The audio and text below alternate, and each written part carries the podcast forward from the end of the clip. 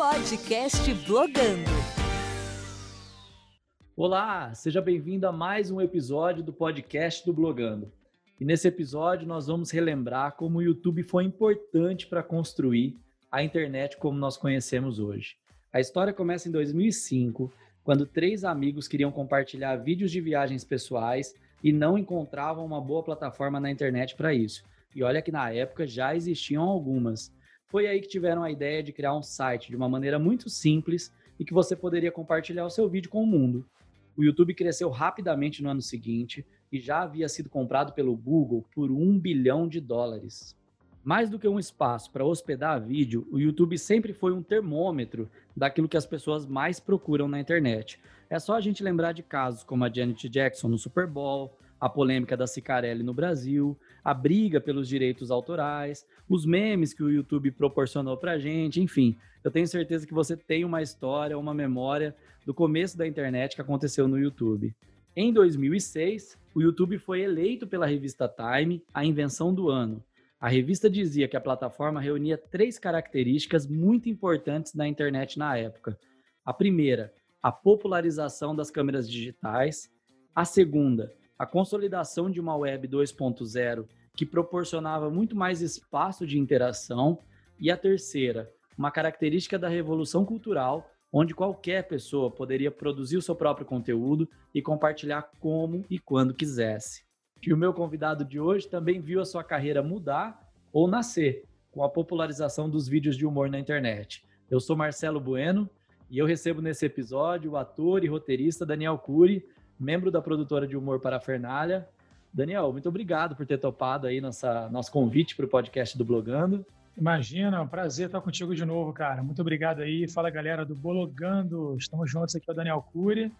Estou muito feliz de estar aqui eh, tendo essa esse bate-papo que eu espero que seja edificante e esclarecedor para a galera que está ouvindo. Sempre é, sempre é. é sempre bom trocar uma ideia, principalmente porque a gente, da última vez que a gente se encontrou em evento foi em 2013, né?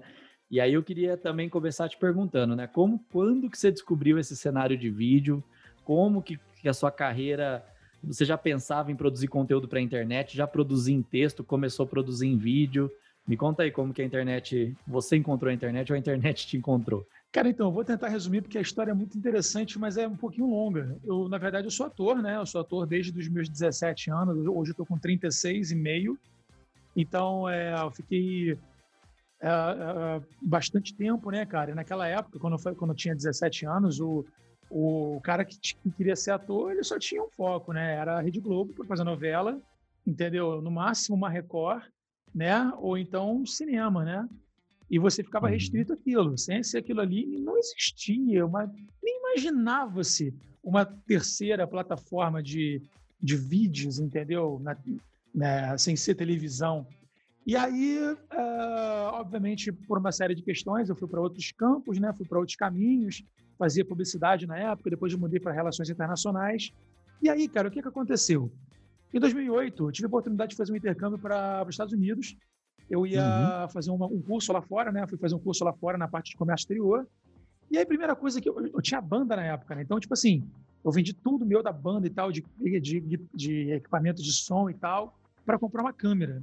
Que eu sempre gostei de fazer vídeo. Aí cheguei lá, a primeira coisa que eu fiz foi comprar a câmera. Aí comecei a ficar fazendo vídeo, brincar de fazer vídeo, tal, tal, tal. E, cara, o YouTube, na época, era uma coisa que ninguém imaginava nada. O meu primeiro vídeo no, no YouTube, cara, meu primeiro vídeo postado, foi um show da minha banda. Foi o primeiro show da minha banda, que foi na festa de um amigo na areia da praia. Foi muito louco, é, assim. Então mas... não era de humor, não era nada, de interação. Não era nada, cara. O meu, o não meu era primeiro... vlog. Não, o meu primeiro vídeo de humor, o meu primeiro vídeo de, do YouTube foi no dia 28 de junho de 2006, cara.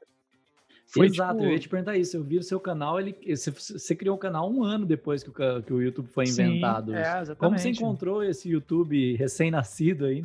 Pois é, cara, eu peguei esse YouTube e tal, numa época. Eu, eu peguei, eu acho que todas as épocas do YouTube, né? Porque eu peguei só como usuário e depois como funcionário. Porque, tipo, antes de, de, de eu começar, de eu trabalhar com vídeo para internet, para parafernália, né? Eu trabalhava já com vídeo de humor para um blog que tinha na época chamado Anões em Chamas. Eu fazia edição, né? Eu, eu, fazia edição, participei como ator, escrevi algumas coisinhas e tal. E aí, cara, o que acontece? Eu editava o programa do Felipe Neto que ele tinha na Globo e tinha na Multishow. Era a produtora que o, o Fábio Porchat é, também trabalhava, fazia os vídeos lá de humor e tal, tal, tal. Nessa época a gente já fazia vídeos de humor. E aí o Felipe Neto quis abrir uma, uma um, um, canal de humor, né? Que nem na época tinha o Funny or Die, ou o College Humor. E aí a gente... Ele abriu, né? Ele abriu, cham, me chamou, chamou Osiris. No começo eram cinco pessoas só, né, cara? E aí, cara, a gente. E isso assist... foi o quê? 2010? É, eu tô na Parafernália, vai, vai fazer 10 anos é, mês que vem. Então foi 2010 praticamente. Então, assim, eu peguei todas as fases do YouTube. E, cara, é impressionante ver como mudou, cara. É muito doido. E assim, mas eu não posso reclamar porque hoje, cara, eu trabalho num canal, sou um dos, um dos, uh, um dos primeiros uh, integrantes né, do, do, do canal grande, que tem quase 13 milhões de inscritos. E se eu não fiquei famoso na televisão, no cinema, eu fiquei pelo menos na internet, né? Que eu consegui não, fazer e, meu nome. Foi um grande é, diferencial. E consegue bem, né? E a vantagem na internet também é que você conduz ali o seu processo. Acho que para ator isso é, isso é muito importante, né? Você decidiu aquilo que você queria fazer, você escolheu o tipo de, de, de conteúdo que você queria produzir. Sim, eu, imagino é, na, que isso deva época, ser gostoso. Sim, na época você ainda podia decidir o que você queria fazer, né? Hoje em dia, é. você tem que obedecer uma série de algoritmos que te obrigam a analisar o que está no hype e o que, que pode dar certo, dependendo do público que você tem e tal.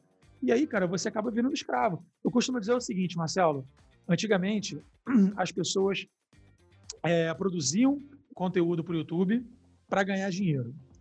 Hoje em dia, as pessoas têm que pagar, têm que gastar dinheiro para se produzir no YouTube.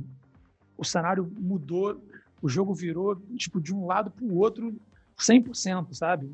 De um Mas você ainda acha vantajoso, tá no YouTube? Eu acho vantajoso por uma série de, de, de questões, mas é, depende muito, cara. Tem canais que você nunca vai ver crescer porque ele não é resistente contra o YouTube, entendeu? O YouTube hoje em uhum. dia você tem que obedecer uma série de parâmetros para você botar o vídeo em alta. É. Né? Desmonetiza, né? Às Sim. vezes tem um vídeo com uma baita visualização e não ganha um real. Exatamente. Vídeo. Tem muitos canais que são assim. Eles, eles, eles renunciam, né? Se abstêm do, da monetização para simples divulgação. E o cara ganha, faz o business dele com a imagem dele em outros cantos. Hum. É, Entendeu? você tem outras maneiras de monetizar ali, mas não é a mesma coisa. É, exatamente. Ou pelo menos não era o que a gente queria, né, no começo. Sim, cara, eu vou te falar, eu conheço gente, eu conheço produtor de conteúdo. É porque eu tô falando isso, cara, não é nem questão de ser ranzinza velho do YouTube, não.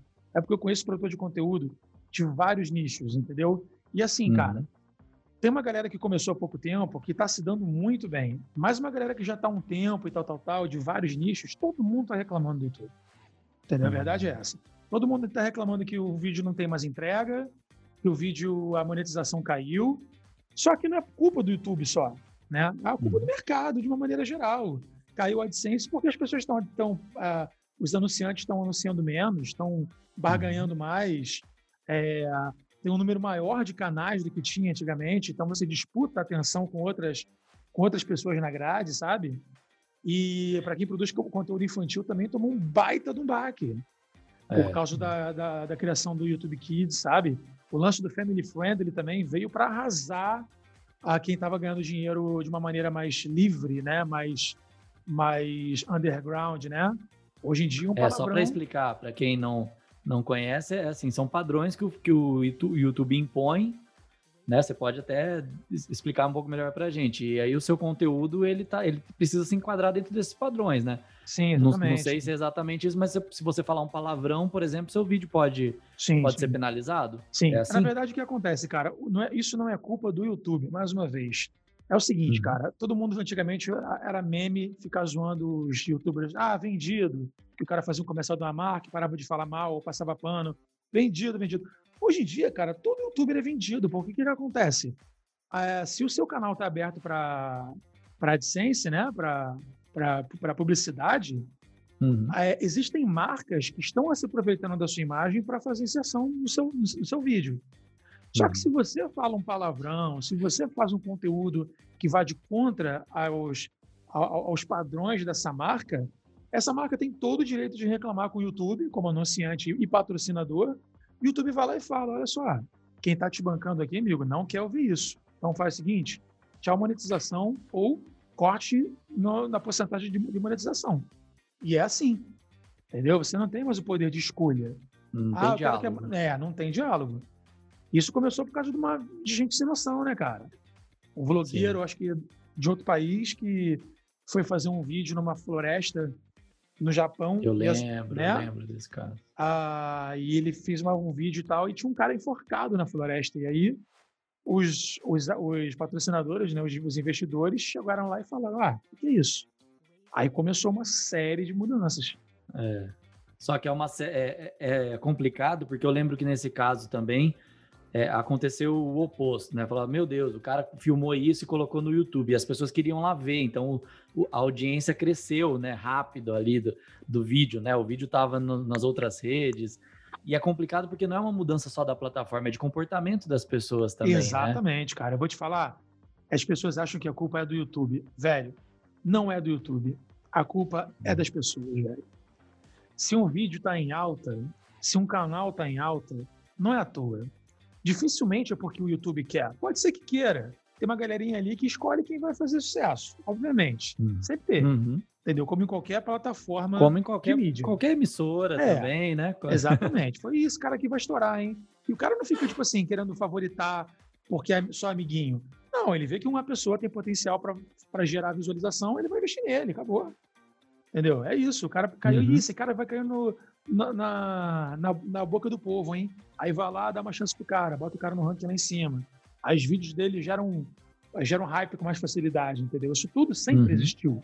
Sempre existiu. É Desde o começo? Ou você percebeu isso depois? eu descobri depois. Eu descobri Ah, em encontros, descobri em eventos e tal, que falou assim, ó, essa aqui é, essa fulana aqui é do YouTube, ó, essa aqui que decide quem vai hypar. Já ouvi isso, Hum, entendeu? entendi. Mas eu não, eu não acho errado não, cara, não acho errado não, porque é investimento, o YouTube quer sucesso. Toda rede social, cara, quer, quer é, crescer e quer manter os usuários dentro dela, presos nela, Claro. o maior tempo possível. Então eles vão fazer de tudo para que isso aconteça. Como qualquer programador de qualquer produtor de, de conteúdo, né, de de televisão, de rádio, o cara vai querer fazer uma grade de, de programação porra, boa pro cara. O cara ficar preso ali. É que Entendeu? atenda aos interesses. É, pô, as pessoas reclamam, ah, eu vou no Facebook e não consigo divulgar o YouTube porque não, não, não, não performa. Falei, claro, cara, o Facebook não quer que você saia do Facebook. Nu- nunca vai performar. Nunca, exatamente. Então, hoje, você, se você quiser ter sucesso é, de uma maneira é, mais estratégica, você tem que fazer conteúdos e postar em todas as redes sociais. Entendeu? É no TikTok, é no Twitter, é no Instagram, é no Facebook, é no YouTube. Agora, isso demanda uma energia que leva muitos à depressão, à ruína, É. à estafa. E grana, né? É, E mano. grana não que dá, você falou. dá. Tem... Não dá. Eu conheci uma galera que ficou famosa à base de fazer daily vlog e não sabia o que que é viver. O cara posta dois, três vídeos por dia, cinco vídeos por dia. Sabe? É, e a produção de audiovisual também nunca foi uma coisa muito simples de se fazer. Para quem não, não, não trabalha com isso, assim, é gravar, é pensar, é produzir, é roteirizar, é editar. É, não, não é simplesmente uma live no Instagram que você liga e sai falando. Sim, sim. É, Assim, cara, hoje em dia, como é que eu acredito que esteja a moda agora, em 2020? Eu acho que a internet ela deu uma enfraquecida brutal a partir de 2016 para 2017. Mais, mais precisamente em 2017. Eu vejo muito isso, cara, por um programa que eu tenho, que eu sou é, criador de um programa de histórias chamado Altas Histórias. É um programa Hum. que já tem duas temporadas, de 10 episódios cada, que eu fiz contando a história do Rio de Janeiro, algumas histórias sobre o Brasil e tal, tal, tal, tudo de um jeito muito legal. Aí eu fiz três episódios piloto que eu fiz para já querer vender o projeto. Aí eu fiz um episódio falando a história da, de Arraial do Cabo, que é uma cidade aqui do, do Rio de Janeiro, Uhum. a história do Museu Nacional, o que pegou fogo um tempo atrás, e sobre a Vista Chinesa, que é um ponto turístico daqui. Cara, eu botei o vídeo. No dia seguinte, uma página de Arraial do Cabo postou junto com a página da prefeitura. O vídeo bateu 100 mil visualizações e, tipo, em menos de 24 horas. O, de, o da Vista. Chinesa bateu, tipo, 30 mil e o, e o do museu bateu 80 mil. Tipo, isso em poucos dias. Aí eu mostrei esses números para a Fundação Cid Gran Rio, aqui do Rio, e ela comprou a ideia, comprou mais uma temporada. O que, que eu vou fazer? Eu vou agora tirar os vídeos do ar. Ano que vem, quando eu fizer os 10, eu relanço. Fui relançar. Certo. 2017, época de eleição. Bolsonaro, PT, ah. meu irmão, ninguém mais quis saber de conteúdo sem ser política. É. Pelo menos do meu nicho, da minha bolha aqui de visualizações, né? Sim, Cara, sim. foi um fiasco de audiência para mim. Um fiasco, fiquei envergonhado. Eu falei, cara, como é que pode, ano passado, eu lançar um vídeo e a parada performar de um jeito, e agora eu lanço a mesma coisa, ou mais é, bem feito, mais caprichado, e dá parada, sei lá, tipo, 1% de rendimento em comparação com o ano passado, como é que pode isso? Sim, sim. Aí eu comecei a ver, mano, que começou fake news, discurso de ódio, politicagem, a galera falando bobagem na internet, o número de pessoas que começou a entrar na internet e deixar e, e sujar a internet aumentou muito. E a gente sofre isso até hoje, porque isso, isso mudou completamente o, não, os algoritmos. até porque isso não parou. Sim, Esse comportamento parou. do brasileiro não parou. Não parou. Aí isso, isso que eu, eu quero linkar com uma coisa que estava falando de banda. Eu tinha certo. banda na época de 2015, de 2005, 2006 e tal, né? Cara, aí eu conhecia várias outras bandas independentes que, obviamente, passou-se o tempo e não fizeram sucesso, por mais que fossem muito boas. E aí, há poucos anos atrás, eu conheci, eu encontrei um desses amigos muito talentoso é, num, num carnaval. Deve ter uns 4 ou 5 anos. Encontrei com ele num, num carnaval. Aí a gente estava, cara, vendo uma, aquela multidão assim na praça, estava bebendo e tal, vendo aquela multidão na praça cantando funk, todo mundo numa voz só. Aí eu falei assim com ele, brother, sabe por que, que a nossa banda não deu certo? Aí por quê? Por causa disso aí, cara. Povo, velho. Povo não gosta de rock.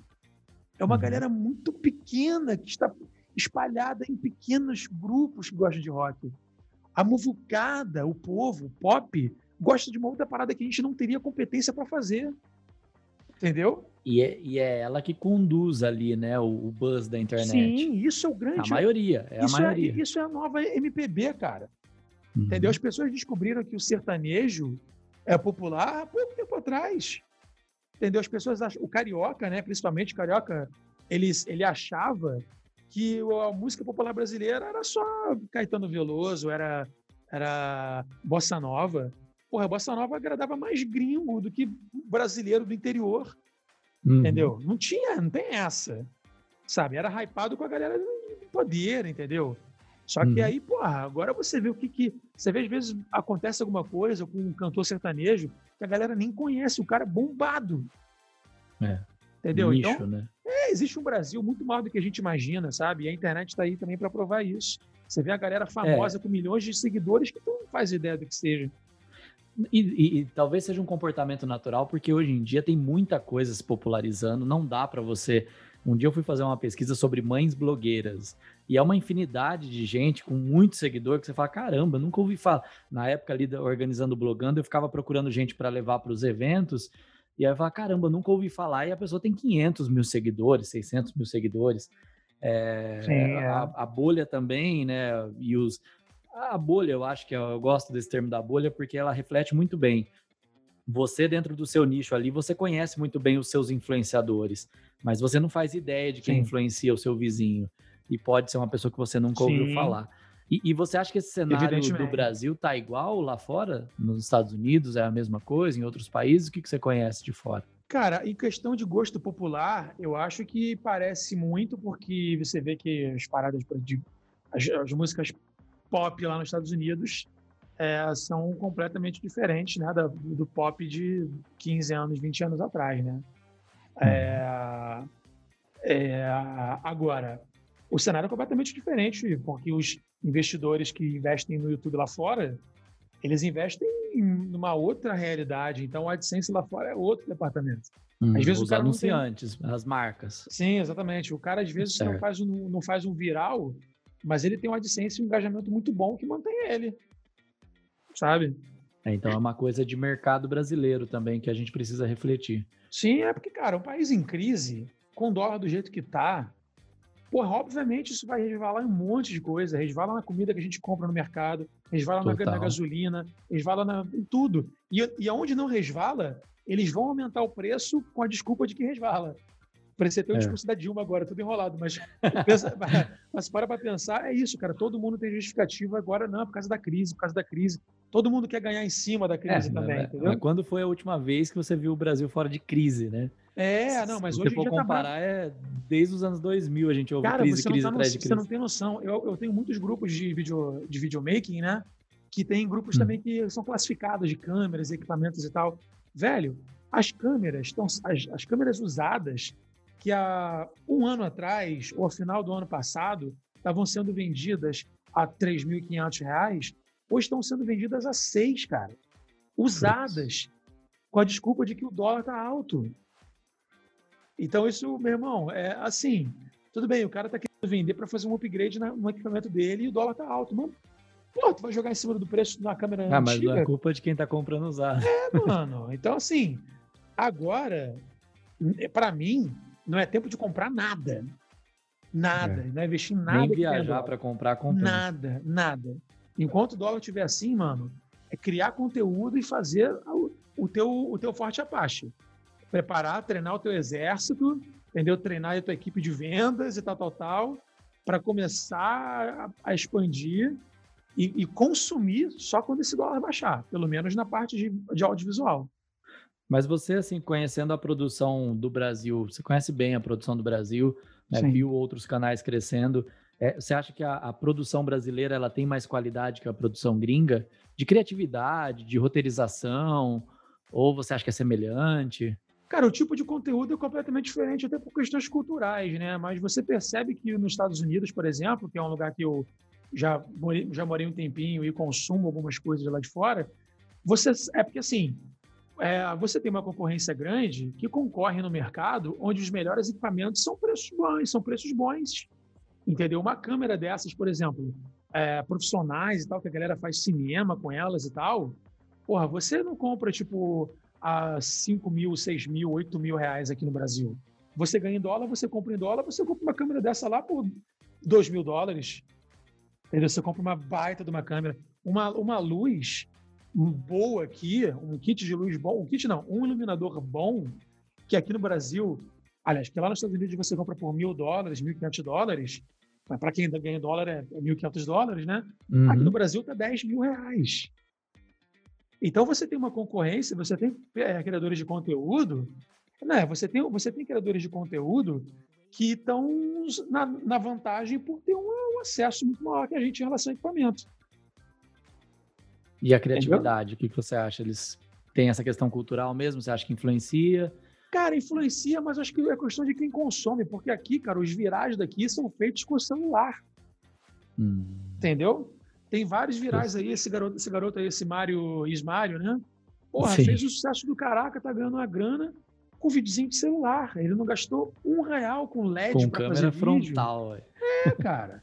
Entendeu? Tem outro cara aí que eu, ele sempre faz vídeo com a mãe, zoando a mãe que vai fumar maconha, ou que vai encher Eu vi, a cara. Ela bate, tá. E ela dá uma porradão nele. Ou seja, o mal feito é o novo certo, entendeu? O errado é o novo certo. O Diogo Defante, que é meu amigo já há longa data, porra, faz um baita de um trabalho hoje com humor nonsense é, com vídeo tosco. Sabe? Então não tem mais essa de, porra, galera, ah, vou gastar, vou investir 100 mil, a não ser que você vai fazer coisas institucionais. Aí sim, velho, é estética. É estética. Entendeu? Hoje em dia as pessoas não são, elas têm que entender que o YouTube não é mais um local só de entretenimento. É um local que você passa tempo assistindo para aprender alguma coisa, você passa assistindo, você passa a assistir conteúdo que influencie totalmente na sua vida, que mude seu mindset, né, da vida, né, seja de vídeos de coach, eu estou acompanhando, como eu estou no projeto de emagrecimento, eu todos os dias eu acompanho vários vídeos de marombeiro, de canal de bodybuilder. E os caras fazem um baita sucesso com um vídeo de 40 minutos. Sabe? Sem edição. É, é um, é um cenário diferente, porque eu não sei, parece que o YouTube não está conseguindo pautar, eu posso estar errado, mas ele não está conseguindo pautar a nação brasileira como ele uma vez já fez, né? É, acho que a internet, não sei, talvez isso pela divisão de conteúdo, cada um se informa por um lado. Tem gente que eu vou conversar que fala, ah, Facebook Sim. eu não acesso faz um ano, nem tenho. Então, se alguém bomba ali no Facebook, pode ser que ela seja um desconhecido. Acho que a internet nichou, então fica difícil você ter um lugar hoje que centraliza todas as novidades. Tem coisa que está no Trend Topics do Twitter que não significa nada para muita gente. Sim, exatamente. É, hoje em dia, se o cara quiser entrar na internet para fazer sucesso, velho, ou tem que nascer com o bumbum virado para a lua, ou tem que gastar uma boa grana. Entendeu? E tá em pra muitas plataformas, para você virar uma, um apelo popular mesmo, para você chegar é, na boca do povo. Pois é, por exemplo, tenho amigos que são humoristas, eles agora conseguiram fazer vídeos que porra, caíram no gosto popular, estão fazendo um número bem legal de, de vídeos e tal. Só que acontece, número um, não está monetizando. Número dois, hum. não estão podendo sair para fazer show. Número três, estão tendo que se estão se obrigando a, aliás, estão se vendo escravos. Porque se você parar de postar e voltar a postar daqui a três semanas, vai Nossa, cair. Já era. Já era, entendeu? Então você tem que escolher como é que você quer fazer teu business. O meu já desisti desse lance de ficar fazendo videozinho de humor pro meu canal e botar um videozinho por semana, dois videozinhos por semana. Eu parei com isso. O meu canal hoje em dia, eu tenho vontade de fazer algo, eu vou lá, escrevo, faço, gravo, posto, dane-se se vai monetizar, se vai viralizar. Eu trato o meu canal como um outdoor. E você é, compra é, o outdoor. Saúde mental. Tá? Exatamente, porque eu ganho. Meu business é com outras coisas. Eu produzo uhum. conteúdo para outras plataformas, entendeu? É, eu, faço, eu faço conteúdo por encomenda. Eu, eu é, faço esse programa Altas Histórias, que eu vendo uhum. por episódio, entendeu? Eu estou agora fazendo um trabalho com o Senac de vídeos é, falando sobre o mercado de trabalho, falando sobre a galera que não tem experiência e não sabe o que quer fazer da vida e precisa uma produtora mesmo. É, eu faço como eu sou uma produtora de um homem só. Uhum, escrevo, certo. produzo, edito, estou com um estúdio aqui na minha casa. Mas é que você tem uma linguagem que talvez muitas produtoras não consigam ter. Você sabe o ritmo da internet, é, a, a, linguagem, você, você agrega para o conteúdo. Sim, é, é uma parada meio que exclusiva, porque isso reflete também no preço. Eu não sou uma produtora de 20 funcionários, entendeu? Certo. E eu faço o material, eu faço um, produto final, é, muitas vezes bem maior do que de uma produtora grande. Com Contanto que eu tenha tempo para fazer, entendeu? Mas é aquilo, eu aprendi na marra, na guerrilha, a como é que eu vou tirar o melhor proveito disso aqui, sabe? E foram esses 12 anos aí de vídeo para internet. É, mas eu acho que a vantagem de quem entrou na internet lá em 2005, 2006 é essa, né? A gente deu a cara a tapa bastante, aprendeu bastante. A aprendeu algumas coisas, eu eh, realmente não acho que a gente saiba tudo, é, e agora está pronto para oferecer um conteúdo até com certo distanciamento, né? É legal ouvir você falando isso, assim, eu não tô não tenho meu canal para ficar com apego de ah, eu quero produzir isso e se não monetizar e se não viralizar eu vou ficar chateado. Sim, é, pois claro, é. é. Cria uma mas, maturidade, mas, né? É, mas foram-se muitos, muitos tempos árduos de, de, depressão, assim, não depressão, mas de melancolia, tipo de ficar, caraca, velho, porra, uma galera estourando, meu vídeo, porra, batendo mil views, caraca, Entendi. não sei o que, não sei o que lá, tal, tal, tal. Aí depois eu vejo, a própria parafernália, cara, parafernália, pô, o primeiro vídeo que eu dirigi da parafernália tem mais de 50 mil, mais de 50 milhões de acessos. Uhum. Entendeu? Nem o Porta dos Fundos tem um vídeo com, mais, com, com, com, com esse número. Entendeu? Uhum.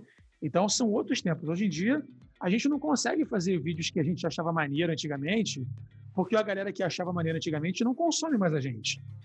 Quem consome a gente arduamente é um público jovem que, que cresceu no YouTube vendo coisas de, de criança e agora está vendo a parafernália. Entendeu? Eu tenho amigos que hoje em dia são meus brothers assim tal, que tem tipo 20 anos e quando eu, ele fala assim, caraca, mano, eu era muito fã, não sei o que lá, pô, eu era pequenininho e tal. Eu falei, não, calma aí, peraí, peraí pequenininho? eu falei, é, cara, eu tinha 10 anos, eu tô com 20, você tá na parafernália 10. Eu, é. caraca! e essa, mano, eu pode falar o que for, velho, mas essa foi a jogada de mestre do Felipe Neto. Legal. Essa é, foi a jogada. Pode falar o que for, mano.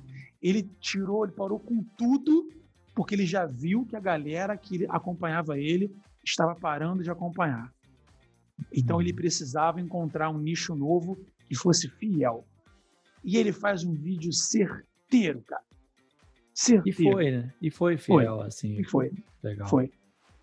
Entendeu? Foi. E hoje em dia, cara, eu vou te falar, eu agora comecei a jogar. Né? Eu sempre falava assim, não, ficar jogando não. Eu, eu, começo a jogar um jogo, eu me sinto perdendo tempo. É que nem dormir durante o dia. Eu odeio dormir durante o dia, porque eu acho que eu perdi, eu perdi dinheiro e tempo. E na verdade é. Sim. Então o que acontece, cara? Aí hoje em dia, ah, essas semanas atrás, eu conversei com vários amigos. Eu falei, cara, eu tô me pegando naquela situação de coroa resistente. Tá maluco? Faz isso não, pô. O meu tempo não tinha isso não. Ficar fazendo essa palhaçada, é. pô, de ficar fazendo, transmitindo live de joguinho, não sei o que lá. Marcelo, eu fiz uma transmissão de uma live de jogo mal e porcamente. Uhum. Mal ou bem, mal ou bem, bateu é, uma quantidade de, de views que estava batendo vídeo meu, que eu estava tendo um tempão para editar, para gravar Sim. e para escrever. Aí eu falei, tá aí, estava sendo velho. Resistente. Né? Tava sendo coroa resistente. O tiozão, sabe? É complicado, porque também tem que ter um desprendimento grande, porque aí você assim não dá para se forçar também fazer uma coisa que você não quer, né? Eu ia te perguntar Sim, sobre é. isso, porque a, a, produção de conteúdo hoje em dia, em alguns momentos, ela apela para humor, sei lá, tô pensando no TikTok, por exemplo. Você tem que ter Sim. uma pegada ali de humor, um desprendimento que talvez você não curta fazer. Sim, eu adoro cara, estar em todas as falar, redes sociais. Eu, né? nem, eu nem, eu nunca instalei o TikTok na minha vida. Hum. Eu não sei nem como é que é, a, que é a interface dele, nem como é que é o layout dele. Por que que acontece, cara? Como eu sou ator já há bastante tempo, e eu vim numa outra época, né, que ser ator não era fazer vídeo para o YouTube, é... e eu também trabalhei no mercado, de, no mercado na área comercial, trabalhei visitando empresas, fazendo vendas corporativas e tal, tinha um lance de business. Eu falei, cara, eu quero pegar minha experiência, eu não quero ficar mais um frustrado porque não fez sucesso num viral na internet. Eu quero pegar o meu know-how e fazer projeto. Entendeu? Eu tenho que bater na porta da empresa. Eu, eu quando digo eu, são os, os, produtores de conteúdo e, e videomakers uhum. que estão assistindo a gente agora, né? Eu tenho que bater na porta das empresas e falar, ó, oh, alô, 2020. Se você quiser fazer um anúncio numa, de uma página inteira, ou se você quiser fazer uma inserção na Record, você vai gastar 500 mil a 1 milhão para cima em uma inserção. Uhum. Com 500 mil, com 300 mil, com 200 mil, eu monto uma produtora para você, exclusiva de conteúdo para sua marca. Entendeu? Só que o brasileiro. Parece que eu estou sendo ranheta com o brasileiro, né? Mas é, cara, o brasileiro não tem sangue investidor, não tem visão de mercado, ele só quer entrar no meio da, da correnteza e é, torcer para dar certo ele vai entrar depois que ele viu alguém entrando. Exatamente. Ele, ele viu o concorrente fazendo, aí ele vai querer fazer mais barato. Exatamente. Ele... E a gente quer se encostar também de certa forma, sabe? A gente, nós, ainda mais nós que já estamos com uma certa idadezinha, nós somos uhum. mais adolescentes, né? Nós somos de uma geração, cara, que era a galera, o sonho da galera era, fazer, era passar no concurso público. É. Para ter estabilidade, não era para ser feliz no emprego.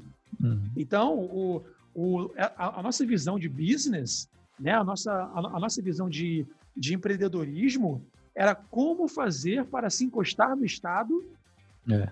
e fazer a mesma coisa até o dia cair, sabe? Então, mudar isso na nossa, na nossa cultura é um processo demorado. É, e é difícil saber se vai acontecer, se vai, se a gente vai conseguir mudar. Porque então, as pessoas cara, agora tá. entra crise, sai crise, as pessoas voltam para esse apego de que eu preciso ter meu emprego estável, não. Eu Sim, falo é. muito com estudantes, eu falo, gente, empreender é uma alternativa, tá? Ah, Exatamente. Eu, eu amo jornalismo, então beleza, ó, se não tá rolando vaga nas emissoras, vai empreender, vai criar alguma coisa. Ô Marcelo, deixa eu te falar uma coisa, cara.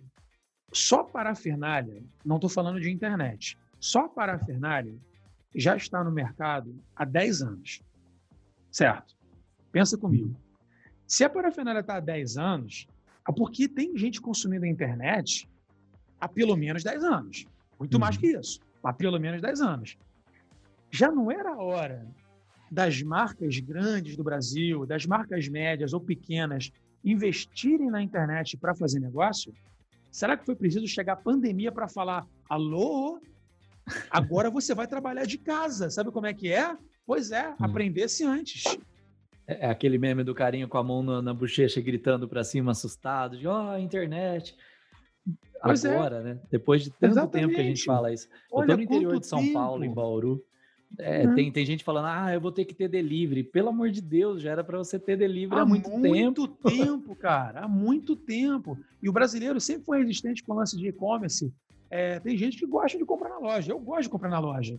Eu compro pela internet só para pechinchar.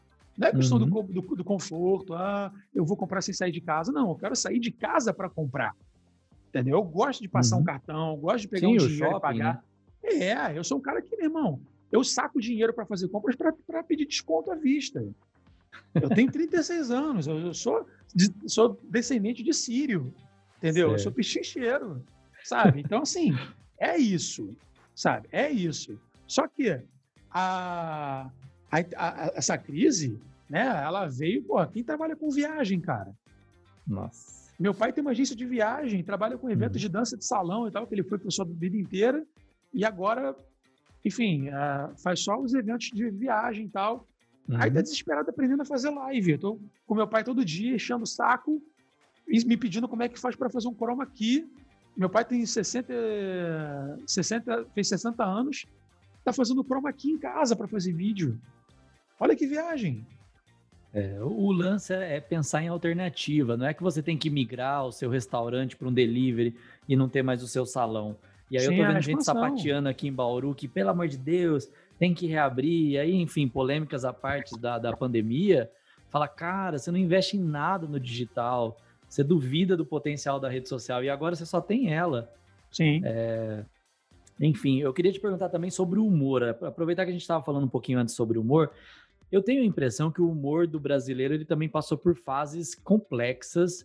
Complexas, é, não sei se é a melhor palavra. Talvez características, né? Então você vai olhar ali desde os Trapalhões, a Praça é Nossa, aí tem Kibi Louco, Silvio Santos e as câmeras escondidas, Portas do Fundo. É, é, é difícil identificar o que, que, é o humor do brasileiro, o que, que ele gosta de ver. E aí entra naquela discussão também inevitável do politicamente correto. Então, cara, eu acho o seguinte: eu não sei se o politicamente correto sempre existiu, mas não tinha voz. Entendeu? Antigamente, a única voz de repúdio que tinha em relação a, ao programa de televisão e tal, era o Conar. Era o único. Mal, é, é, vez e outra, a gente via uma propaganda, uma notícia no jornal, na TV, falando que um comercial foi retirado do ar, ou uma propaganda, uma, um programa foi retirado do ar por causa de uma denúncia do Conar.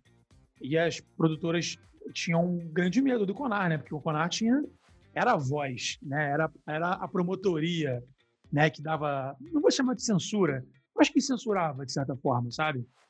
E hoje em dia, cara, você existe, você, você, você acabou descobrindo que o CONAR virou tipo a opinião pública. Entendeu? Existe uma pessoa, uma, uma galera que é muito mais barulhenta, não é a maioria, mas ela é muito barulhenta, faz um barulho maior do que grandes multidões, né? Hum. Por mais que seja uma quantidade menor, faz um barulho maior do que uma multidão grande, que se cala sempre, por comodismo, outra coisa. Uhum. E ela meio que tenta guiar as coisas. Só que ela é frustrada, porque quanto mais ela tenta impedir, mais ela bota lá em cima, mais ela hypa. É, você dá visibilidade, né? É, você não pode querer proibir, cara. Por mais que eu, eu tenha os meus limites de humor, você não pode querer proibir algo num país onde culturalmente o proibido é mais gostoso. Você está é. indo com o vento completamente a favor pro cara que você está de você Cai tá como contra. uma luva. É óbvio. Entendeu? Esse lance do Tami e tal, cara. O pessoal falando, xingando o uhum. cara. Falei, irmão, qual o problema? Então, mas a galera quer pagar pau, quer fazer isso, quer fazer aquilo. Porra, a Natura nunca teve ações tão altas nessa numa crise. Que bom então, cara. O Tami pagou o pato mas com certeza teve uma, uma repercussão que favoreceu ele também, uhum. sabe? E, e, tá bom, entendeu? Otário foi quem ficou fazendo um videozinho family friendly e não, não viralizou. Continuou chutando o dedo. É, entendeu? eu acho que você respondeu bem o que eu, que eu queria saber. Assim, é realmente essa pegada do brasileiro com aquilo que você fala que não pode ou que não é correto, aqui, é, enfim, né? O, o, o, a própria política é um reflexo desse comportamento do brasileiro contrário. É interessante exato, observar. Exato, é. e, e, a internet é o campo para analisar isso. É, é, é, muito bom poder analisar isso na internet, fica mais evidente. Exatamente. Você também tem um conflito de gerações muito grandes, cara. A geração Total. de adolescentes hoje é completamente diferente da, da, geração de adolescentes da minha época, por mais que eu saiba que a, a, a, eu, adolescente, era um idiota, entendeu? Só que eu acho que existe, existe hoje em dia uma glamorização maior pela idiotização, entendeu? Parece que, por exemplo, na minha época, eu sou de uma época que, tipo assim, o cara que tirava onda era o cara, era o malandrão, era o espertão, era o bonitão, era o tava sempre para frente, tal, tal, tal. Hoje em dia, o cara bonitinho, é, vítimazinha, não querendo deturpar a, uhum. a questão, né? Mas o cara que às vezes se faz de vítima, ele tem uma passada de mão na cabeça que antigamente não tinha. Uhum. Sabe? Não estou falando da vítima real, estou falando da pessoa não, que se não, não, faz não, de vítima. Entendi. Né? Obviamente, é, existem questões e tal, tal, tal, mas é muito doido, cara. É muito doido. Mas eu tento me prender isso não, cara. Hoje em dia eu sou um cara que, por exemplo, se dependesse de mim, a parafernália só faria vídeo polêmico. Como o Porta dos Fundos faz. Entendeu? O nego cai dentro, mete o pau, mas é os caras cada vez com mais acesso. Agora é, nem tanto, é, né? Mas é aquela, é aquela linha perigosa, né? Você fala, pô, eu vou fazer. Você tem que ter uma coragem de aguentar todo dia essa onda de ódio, de briga, que eu não sei se todo mundo tem, tem disposição. É exatamente, é, exatamente. Mas o que, que acontece, cara? Se você, você hoje, isso que eu tô querendo te dizer, hoje em dia você tem uma sensibilidade tão grande com o público, tipo, de qualquer coisinha que você vá fazer, as pessoas têm uma necessidade muito grande de criar uma, uma treta que, cara, você acaba se policiando de uma forma que você se ingessa sozinho. Você mesmo se ingessa. Eu tenho ideias, cara, de vídeos engraçadíssimos que eu conto para os meus amigos e a galera se debulha de rir, mas eu não tenho coragem de fazer isso na internet. Entendeu? Não, Teria é, coragem tem, tem tiver... tweets que a gente não faz, que a gente apaga, fala, ah, se alguém interpretar isso daqui errado, é, a gente já cara, fica com medo. Exatamente. Você está à mercê de um público que não sabe interpretar. É. Entendeu? Você vê, cara, hoje eu, eu, eu, sou um cara que gosto muito de, de dar, fazer comentário em posts é, de galera que eu sigo, né? Uhum. Cara, você tem uma turma de idiotas que os caras são tão é, fissurados em arrumar um jeito de defender e vangloriar o ídolo dele, que qualquer coisa que você bote fora da vírgula, ele já acha que é uma, que é uma ofensa. É. E aí começa a te xingar, e é isso e aquilo e tudo mais. Às vezes eu vou zoar a parada de amigo meu. Tipo, assim, por exemplo, é, teve um, um amigo meu que está fazendo, tá viralizando vários vídeos de humor. Aí eu cheguei e comentei assim: caraca, roteiro excelente. Esse cara é muito engraçado nem parece que sacrifica crianças em rituais maçônicos. Botei isso. É... Velho, o que tem, mano? Aí, aí tem uns que falam assim: ah, esse aí era aquele atorzinho. Aqui é, é? é aquele ator, é, aquele ator falido do canal Parafernália, não sei o que, não sei o que lá, que ninguém conhece. Eu falei, amigo, se você me conhece, sabe que eu estou falido e sabe onde eu trabalho, eu acho que eu não estou tão anônimo assim. Exato. Eu acho que eu atingi o meu objetivo. Ah, mas é cansativo. Você tem que ficar lidando com esse tipo de gente, é, é bem desgastante. Eu acho que não é, é internet cara, que a gente é. queria. Não, eu bloqueio, eu bloqueio, eu não deixo. Eu vi uma parada que o Maurício Meirelles falou, cara, muito doida, que me abriu muito a mente. Ele fez. Ele tem um jeito de humor dele, né? E aí ele foi fazer um trabalho no programa com a Anitta. E aí o que acontece? Obviamente, fazendo o programa com a Anitta, porra, ele ganha vários seguidores na, na, na rebarba da Anitta. Só que são seguidores da Anitta. Aí o que, que ele fazia? Ele falou, cara, tem pessoas que eu não quero aqui me seguindo. Que são aquelas que vão problematizar qualquer paradinha, vão fazendo isso aqui lá, vão fazer print de coisa minha, vão criar papapá. Aí sabe o que ele fez? Começou a fazer é, começou a fazer post de piada zoando a Anitta, tirando sarro com a Anitta, para essa galera começar a xingar ou parar de seguir. Quando xingava, ele bloqueava. Entendeu? Ele fala: certo. eu não quero, eu não quero essa galera aqui. Até no Altas Histórias, cara, tem, um, tem um, um dos episódios que tem mais acesso, que ele fala sobre a história da escravidão no Brasil. Uhum. E aí tem. Chegando, tá, tá chegando a 400 mil acessos. Cara, tem uma galera que fala, mano, tipo, que coisas, sabe? Que quer falar sobre, sobre, sobre escravidão uhum. tirando paradas do contexto, eu falo, e tum, bloqueio, não quero esse cara aqui. É. Não quero, não quero. É, e o bloco também ainda é uma benção, né? Então você é, consegue você, lidar. Cara, você está espantando inimigos, velho.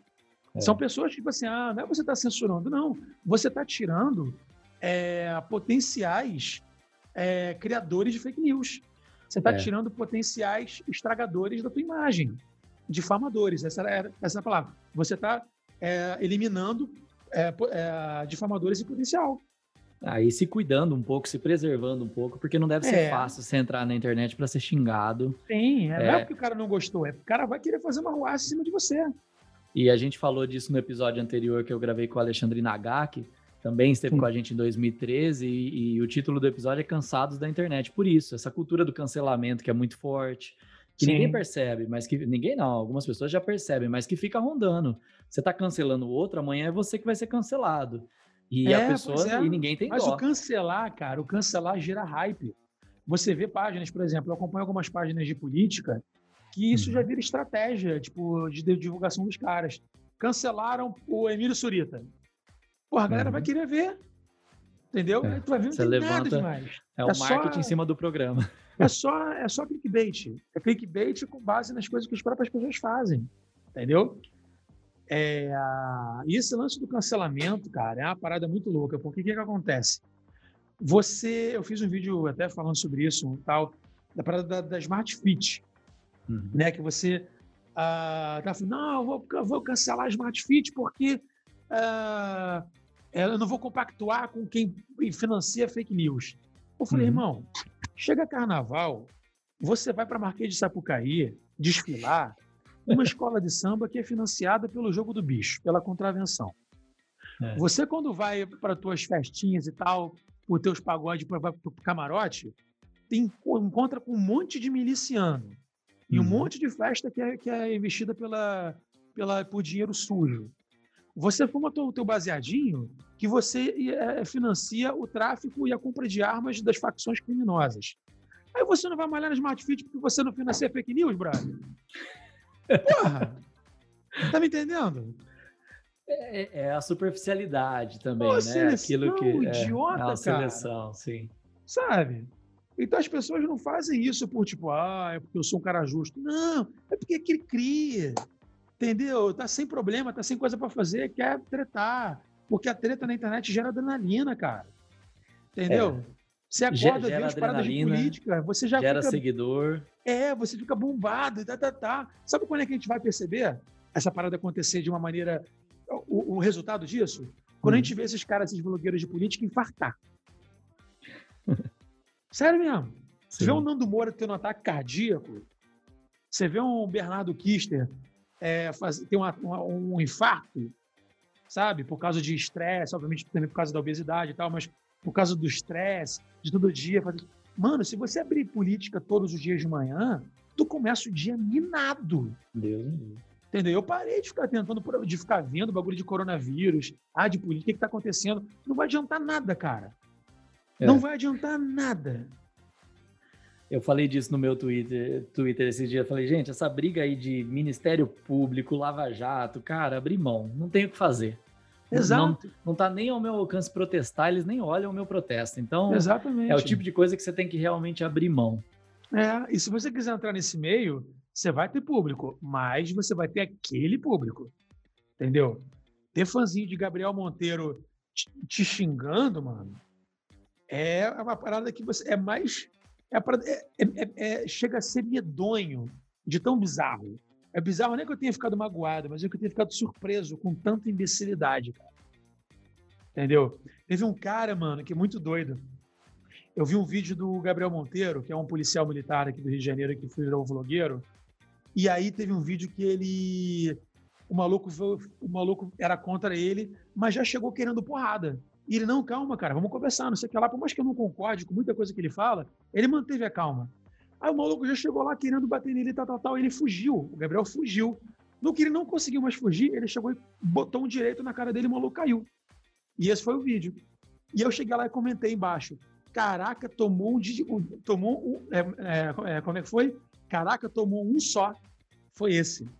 Mano, um cara que é um produtor de conteúdo canábico né, na internet, chegou e começou: qual é, Daniel?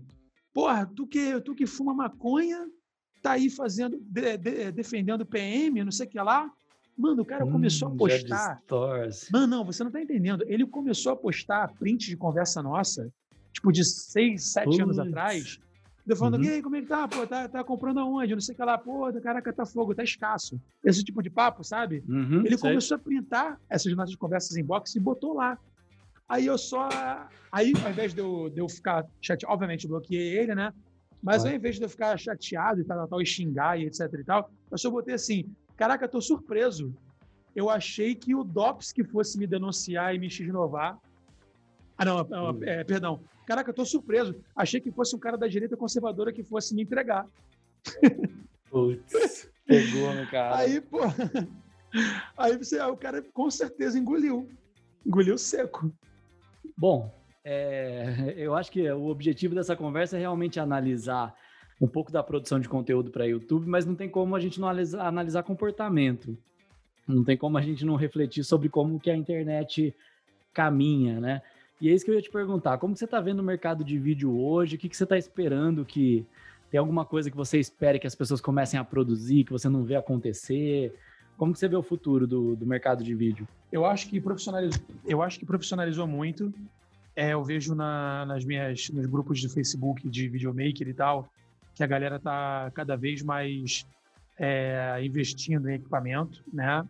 As câmeras, as marcas de, de câmera, de equipamento, eles estão tá tendo lançamento direto, né? As, as marcas estão uma grande disputa nessas câmeras de pequeno porte, né? Nessas câmeras pequenas, mas que fazem uma qualidade cinematográfica. Então, por mais que o dólar esteja alto, por mais que o mundo esteja em crise, tem o mercado girando aí e a galera não está com pena de gastar. Eu agora é o que eu falo, cara. Se você parar para ver, produtor de, de é, produtora, né, com câmera boa, luz boa e tal, tal, tal, você encontra vários.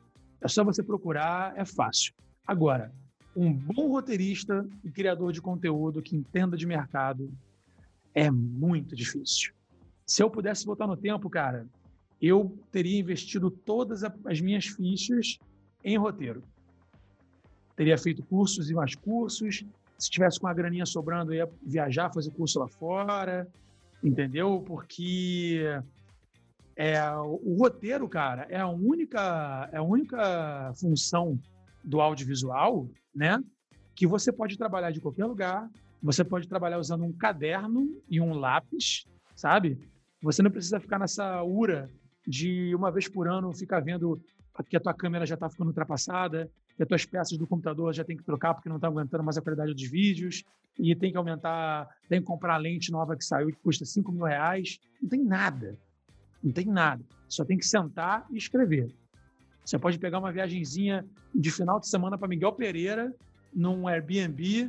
Você pode ir para Bauru, passar uma, semana, entendeu? Andando no, no, nas plantações, nos canaviais de, de Bauru, que eu adoro.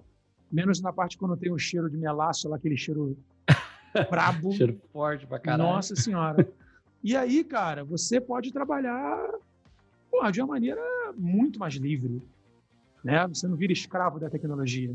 É, é, é, mas é mais uma vez, eu acho que a maturidade que fala mais alto. E não é maturidade de idade, não, porque tem muita gente mais velha que a gente que não alcança essa maturidade. É entender que o, o conhecimento tem um valor muito mais difícil de mensurar do que o equipamento. É, isso também que eu ia te perguntar sobre o negócio hoje. Ganhar dinheiro com o YouTube não está mais só na parte de anúncio, só o, o buzz que você faz ali, a, a, marca que você cria ali também é muito forte. Uhum. Você, você, como é que se diz? Você tem marcas que querem se mostrar em vídeos independente do que como o vídeo seja. Só quer que atinja um nicho, né? E, obviamente, se você tivesse know-how de saber como alcançar aquela pessoa para mostrar o produto tal, é isso. E outra coisa também, cara, a gente tem que investir, por exemplo, eu agora, minha, minha, minha batalha agora é fazer projetos para botar em lei de incentivo, sabe? Porque passou essa época de que só aquela meia dúzia de atores e produtores tinham acesso a isso. Hoje em dia tem que eu, tem que você botar teu, teu podcast para ter incentivo de edital, sim, entendeu? Porque não é o dinheiro que, ah, o dinheiro vai sair da saúde, não, não é isso. Independente da saúde, da segurança e da educação, vai ter uma, uma verba que vai ficar naquele caixa que é a caixa de cultura. Cultura e economia criativa, etc e tal. Se não for você que vai pegar, vai ser outro, cara. Não adianta chorar depois. Entendeu? E aquilo, tenho que falar, ah, eu não quero o meu imposto, foi eu que paguei com o imposto. Tá, cara, mas tem muita gente que também pagou imposto para ver aquilo ali acontecer. Entendeu? E, e, porque também quando você entra no debate de TV pública, né, editais, é uma forma de garantir uma produção de conteúdo que as TVs comerciais não se interessam em fazer exatamente, também. Exatamente, Você tem que ter um negócio. Antigamente você tinha TV Cultura, a minha infância foi assistindo TVE, TV educativa, né, cara? Sim. Cocoricó, uhum. Cocoricó já estava mais velho, mas o Ratimbum, né, esses programas que só a gente que é coroa lembra? Total, é, total. É, são, são programas em, em, em canais, cara, que não era Rede Globo, não. Entendeu? Eu assistia, minha infância, eu assistia MTV. MTV com antena, não é MTV uhum. é, nova. É MTV, porra, uhum. da, da, UHF, tá ligado? Sim. Então é aquilo, cara. É, são outros tempos, né? É, muito bom. É legal pensar na produção audiovisual, porque ela também se reinventa. Eu acho que quem trabalha com isso sabe dessa necessidade de se reinventar. O YouTube eu acho Sim. que é só uma das maneiras da gente perceber isso de uma maneira mais rápida. Pois é, cara. Hoje em dia o que acontece? Mais uma vez, por causa do público, né? Por causa do público consumidor, a galera migrou para a internet. Por quê? Migrou da televisão para a internet. Por quê? Porque estavam achando a televisão ruim, com muita coisa ruim, com muita coisa bosta, e aí foram para a internet. Anos depois, a internet também ficou uma bosta. E a televisão quis botar coisas de internet para tentar ter visualização e só botou bosta. Mas por quê? Porque o público consome bosta. A grande parte do público, né? Vamos dizer assim, a grande massa. A grande massa que às vezes a gente nem conhece, nem sabe da existência, mas está lá. E o que, que acontece, cara? É, eu fico muito chateado de ver que tem programas, tem emissoras e tal, que pode botar babaquice de sucesso na internet, pode. Pode botar, tipo, essas, essas emissoras que botam e agora confira os vídeos mais divertidos da internet. Esse gatinho é muito engraçado. Olha o que ele fez quando viu um cachorro. Aí aparece os, o vídeo que já estava na internet há muito tempão. Sim. Sabe? Pode botar. Pode botar, claro que pode botar. Mas, porra, vamos abrir uma, uma exceção para botar um programa legal, um programa de história. Não existe, parece que não existe o menor interesse de você formar, de, de você levar conhecimento inteligente para o povo.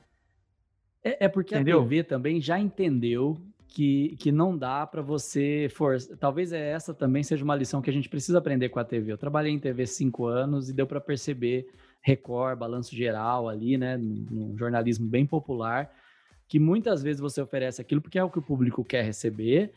E por mais que você Sim. tente oferecer alguma coisa diferente, não tem reconhecimento de que aquilo é diferente, que aquilo é bom. É a mesma coisa eu, quando eu vejo aluno de jornalismo sapateando pro Cidade Alerta. Cara, é o que você falou. A é. gente não é a massa da, da, do Brasil, não. A gente não é a maioria da população. A gente pensa que a gente é. Mas quando você vai é, ver, a as pessoas adora. Não eles não querem se contentar com pouco, entendeu? Com aquele nicho que é pequeno, mas ele gosta muito do negócio. Não. Ele quer o macro. Então, o que acontece, mano? É o Brasil. Infelizmente, é por isso. Eu, eu faço a brincadeira que é o seguinte: é muito simples a gente definir o Brasil. É por isso que o nosso país não produz astronautas. Uhum. Entendeu? É um processo. Por isso que a gente não tem astronauta, cara. Por isso que a gente não tem a base espacial aqui com astronauta indo para o espaço. Uhum. Você, tem, você exporta cantor sertanejo, você exporta é, ex-BBB, mas você não exporta astronauta. Uhum. Sabe? É fogo falar isso, cara. E quem trabalha com ciência aqui sabe o, o perrengue Ah, não, é. sabe, sabe. Eu tenho certeza que quem está ouvindo a gente sabe que... Porque o podcast também é um caminho para quem quer buscar um pouco mais de conhecimento. Você ouvir 50, Sim. 60 minutos de áudio é porque você quer entender alguma coisa com mais profundidade. É, esclarece, cara. O que as pessoas precisam entender é que um papo, uma entrevista, não acho que você seja contra, não gosta da pessoa, você vai ouvir informações e pontos de vista que divergem do seu, mas aquilo esclarece né? Ele, ele te ilustra, né, cara? É. Tipo, e a internet era para ser um ele, grande é... espaço para isso. Sim, exatamente. Mas as pessoas, é, enfim. Enfim. É, tem, tem, tem galera que resiste, né, cara? Eu tenho meus, os meus 50 mil visualizações lá no Alto de Histórias, mas é uma galera que gosta muito do programa. Uhum. É uma galera que, tipo assim, praticamente todo mundo que assiste dá like e comenta elogiando. Entendeu? Então é, é isso. É, a internet não é só um pátio uh, é, para os virais, uhum. sabe? E é isso. E assim, cara, eu fico pensando o dia inteiro em produção de conteúdo, como é que eu vou fazer e tal, tal. Hoje em dia eu não penso mais em, em comédia só. Uhum. Eu, para mim, tá chato fazer comédia, porque você, é, é chato você ter a obrigação de fazer coisas muito diferentes e, e tendo que ser bom uma vez por semana, uhum. Entendeu? Seja no palco na internet, também já deu, sabe? É, eu quero produzir conteúdo edificante. Sabe, Legal. galera, pô, como é que você conseguiu fazer esse vídeo aqui e tal? Pô, não, edição, isso aqui, ó, tal, tal, fazer aulas de videomaking, como fazer seu croma gastando menos de 100 reais, uhum. como fazer, não sei o que lá. É, eu gosto muito de cozinhar, então eu queria muito ensinar coisas que eu faço na cozinha, sabe? Compartilhar conhecimento. Essa aqui é a minha pegada. Muito bom. Não tem como terminar de um jeito melhor. É, espero também que quem esteja ouvindo a, a gente aí se identifique com isso. Muito legal, cara, acompanhar, ainda que distante, sua trajetória. É, obrigado por ter topado mais uma vez. Primeiro, participar do Blogando em 2013, por ter acreditado na gente. É, obrigado por ter topado esse papo. Desejo muito, muito sucesso para você aí na trajetória. É, me identifiquei bastante com a nossa conversa aí. Que legal isso. Pô, que bom, cara, que legal. Muito obrigado aí pela oportunidade de trocar essa ideia. Que bom que você se identificou, porque é, a gente está no mesmo na, na, mesma trilha, né, para subir para a mesma montanha. E, uh, e aquilo, eu tô dando a força para a galera, para a galera investir nos seus sonhos. Mas pensa bem no sonho que você quer investir, porque se você for investir pela paixão, você pode ficar frustrado, né? É. Você tem que ter um jeito de fazer aquilo, que aquilo vire um, vire um business. E é isso aí. Hoje, quero até divulgar, né? tenho, Por favor. Sou da, do canal Parafernália, tem no canal também que é o youtube.com.br Daniel Curi, C-U-R-I. É, tem um podcast também chamado Sobretudo, que é com o Lucas Salles, o Júnior Drummond e a Fabi Ribeiro. Uhum. E tem o programa Altas Histórias no canal da Seis Gran Rio no YouTube. Só, só jogar Altas Histórias no YouTube e tem vários episódios muito legais lá. Entendeu? Muito bom. Vou colocar os links Isso. aqui na descrição também para o pessoal. É, e obrigado a você que está acompanhando a gente até agora. Se você também gostou desse papo, comente aí nas redes do Blogando, facebook.com.br blogando, instagram.br blogando, é, é, twitter.com.br blogando e a gente se encontra. Obrigado, Daniel. Obrigado a todos e até a próxima. Valeu, Bueno. Beijão. Valeu, galera. Até mais. Podcast Blogando.